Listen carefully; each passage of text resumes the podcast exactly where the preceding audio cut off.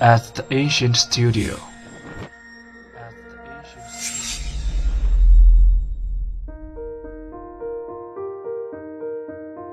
精作剧目，精作音乐，我们用声音说话。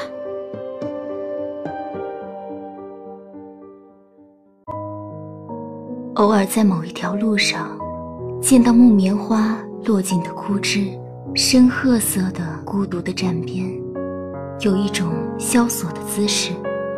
这时我会想，木棉又落了。人生看美丽木棉花的开放，能有几回呢？偶尔在路旁的咖啡座看绿灯亮起，一位衣着朴素的老妇。牵着衣饰炫如春花的小孙女，匆匆地横过马路。这时我会想，那年老的老妇曾经也是花一般美丽的少女，而那少女，则有一天会成为牵着孙女的老妇。偶尔在路上的行人，路桥站住，俯视着在路桥下川流不息、往四面八方奔窜的车流，却感觉到。那样的奔驰，仿佛是一个静止的画面。这时我会想，到底哪里是起点，而何处者终站呢？偶尔回到家里，打开水龙头要洗手，看到喷涌而出的清水急促地流淌，突然使我站在那里，有了深深的颤动。这时我想着，水龙头流出来的，好像不是水。而是时间、心情，或者是一种思绪。偶尔在乡间小道上，发现了一株被人遗忘的蝴蝶花，形状像极了凤凰花，却比凤凰花更典雅。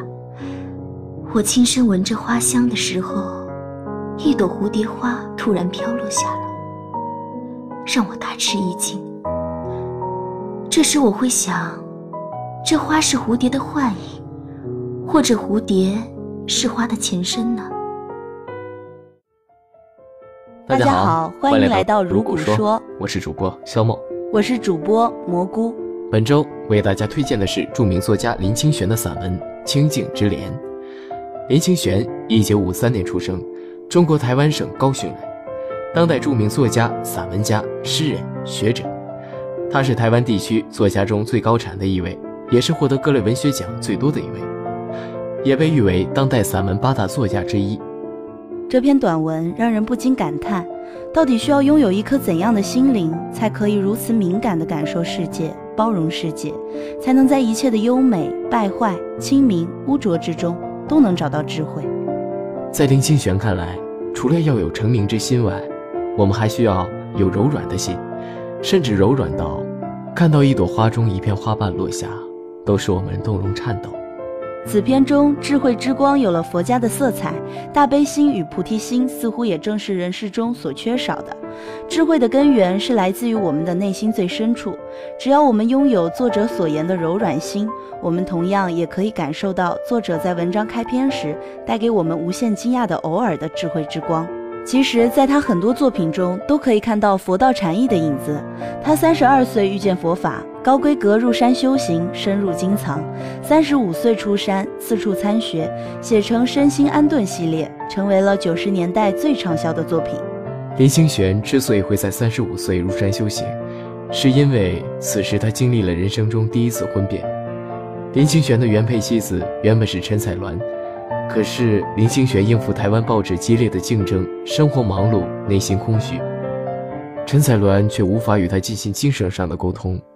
某年新年，陈彩鸾离家出走，林清玄和儿子只能用方便面充饥。如此凄清的婚姻，导致了林清玄心灰意冷。三个月后，选择辞职上山，开始了隐居生活。是的，本周的内容就是这些。下周同一时间，如果说你们听。